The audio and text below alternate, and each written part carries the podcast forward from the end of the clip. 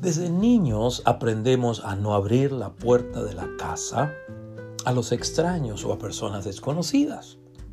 De la misma manera, sentimental o emocionalmente hablando, uno no abre su corazón a un extraño o a una persona desconocida. Uno no abre su corazón a una persona que tiene mala reputación o que tiene malas intenciones. No abrimos la puerta de nuestras casas a los extraños o a personas desconocidas por las historias de horror que hemos oído acerca de quienes lo han hecho. Tampoco abrimos sentimental emocionalmente nuestros corazones a personas extrañas o desconocidas por temor a ser lastimadas. En Apocalipsis 3, 14 al 22, el apóstol Juan afirma que el Señor Jesús estaba a la puerta llamando a los creyentes de dicha congregación para que les permitiera entrar a tener compañerismo con ellos. Repito, Juan afirma que el Señor Jesús estaba a la puerta llamando a los creyentes de la Odisea que les permitiera entrar a tener compañerismo con ellos. Es significativo que la narración indique que los creyentes de la Odisea tenían afuera de su esfera de influencia al Señor Jesús, no obstante que lo conocían. Su apelación, o mejor dicho, la apelación que el Señor Jesús les hace, sugiere que habían dejado de hacerle caso o que a partir de un momento u otro comenzaron a resistir su señorío o autoridad. Repito, la apelación que el Señor Jesús les hace sugiere que ellos habían dejado de hacerle caso o que a partir de un momento u otro comenzaron a resistir su autoridad o su señorío sobre sus vidas. En Apocalipsis 3:20, el apóstol Juan registra que el Señor Jesús, que el Señor Jesús resucitado, que el Señor Jesús exaltado, que el testigo fiel y verdadero, que el principio de la creación de Dios apela, recurre o llama a cualquier individuo de la congregación sin importar su trasfondo cultural, que le diera acceso para tener comunión o compañerismo con él o con ella.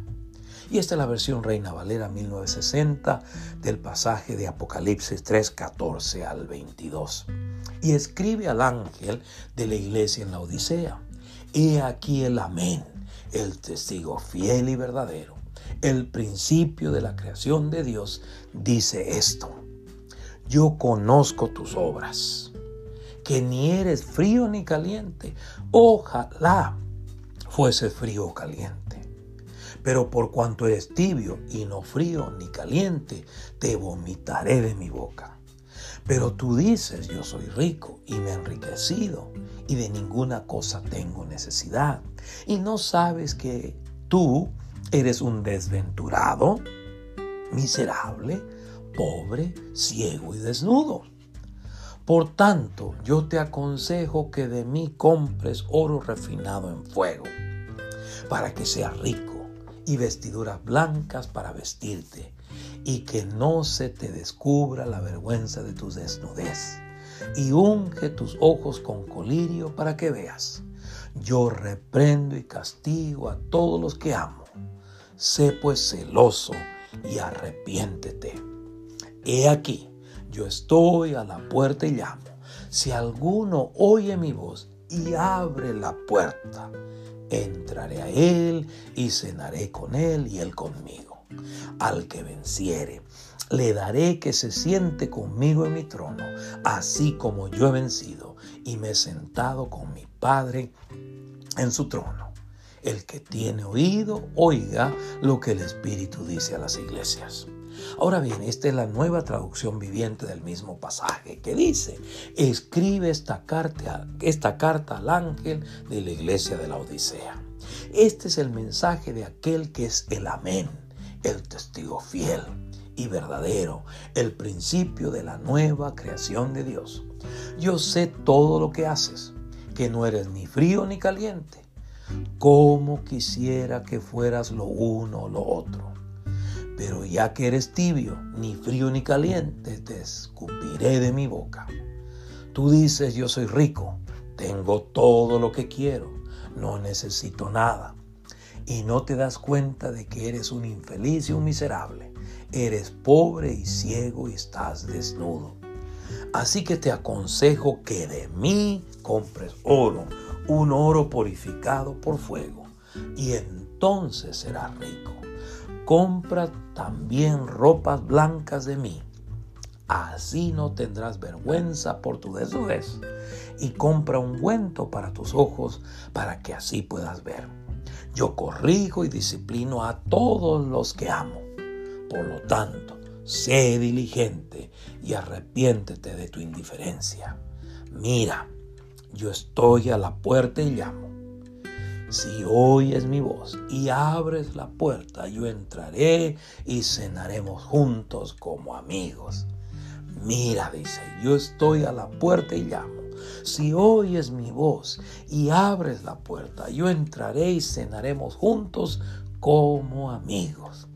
Todos los que salgan vencedores se sentarán conmigo en mi trono, tal como yo salí vencedor y me senté con mi Padre en su trono. Todo el que tenga oídos para oír debe escuchar al Espíritu y entender lo que Él dice a las iglesias. El Espíritu Santo inspiró al apóstol Juan a que escribiera el libro de Apocalipsis para animar a los cristianos los seguidores del Señor Jesús que estaban sufriendo persecución a lo largo del imperio romano. Es importante señalar que el Espíritu Santo movió al apóstol Juan a que escribiera el libro de Apocalipsis, no obstante que él estaba exiliado en la isla de Patmos por su fe en Cristo. En el libro de Apocalipsis, el apóstol Juan testifica que él vio en visión al Señor Jesús resucitado, poderoso, glorioso y triunfante. Juan recuerda a sus lectores que su sufrimiento no iba a durar para siempre por medio de las visiones, eventos y declaraciones que tenemos en el libro de Apocalipsis, Juan dice a sus lectores que al final de cuentas, el bien triunfará sobre el mal, la justicia triunfará sobre la injusticia, la pureza triunfará sobre la impureza, el amor triunfará sobre el odio, el gozo triunfará sobre la tristeza y que la vida triunfará sobre la muerte. Entonces, en Apocalipsis 3, 14 al 22, el Espíritu Santo revela a través de la descripción que el apóstol Juan hace de la congregación, de la iglesia de la Odisea, que estos creyentes eran espiritualmente indiferentes, que estos individuos eran espiritualmente independientes o que se consideraban autosuficientes. La amonestación que el Señor Jesús les hace pareciera indicar que se habían olvidado de que Jesús era la vid verdadera y que ellos eran los pámpanos o las ramas. Repito, pareciera ser que ellos se habían olvidado que Jesús el Señor era la vid verdadera y que ellos dependían de Él. Como dice Juan en San Juan 15, 1 al 4, yo soy la vid verdadera y mi Padre es el labrador. Todo pámpano que en mí no lleva fruto lo quitará, y todo aquel que lleva fruto lo limpiará para que lleve más fruto. Ya vosotros estáis limpios por la palabra que os he hablado. Permanece de mí y yo en vosotros. Como el pámpano no puede llevar fruto por sí mismo, si no permanece en la vid. Así tampoco vosotros, si no permanecéis en mí. Así que abrir la puerta al Señor Jesús implica reconocer su autoridad sobre nuestras vidas. Abrir la puerta al Señor Jesús implica valorar o apreciar su autoridad, su señorío, su gobierno sobre nuestras vidas. Abrir la puerta al Señor Jesús implica admitir la importancia, la trascendencia que tiene su presencia en nuestras vidas, el tener comunión con Él, el ser alimentados por Él, el ser fortalecidos por Él. Uno entiende o justifica a un individuo que no abre la puerta de su casa a los extraños o personas desconocidas, pero uno no justifica o da la razón a un individuo que no abre la puerta de su corazón a alguien como el Señor Jesús. Amén. Dios le bendiga.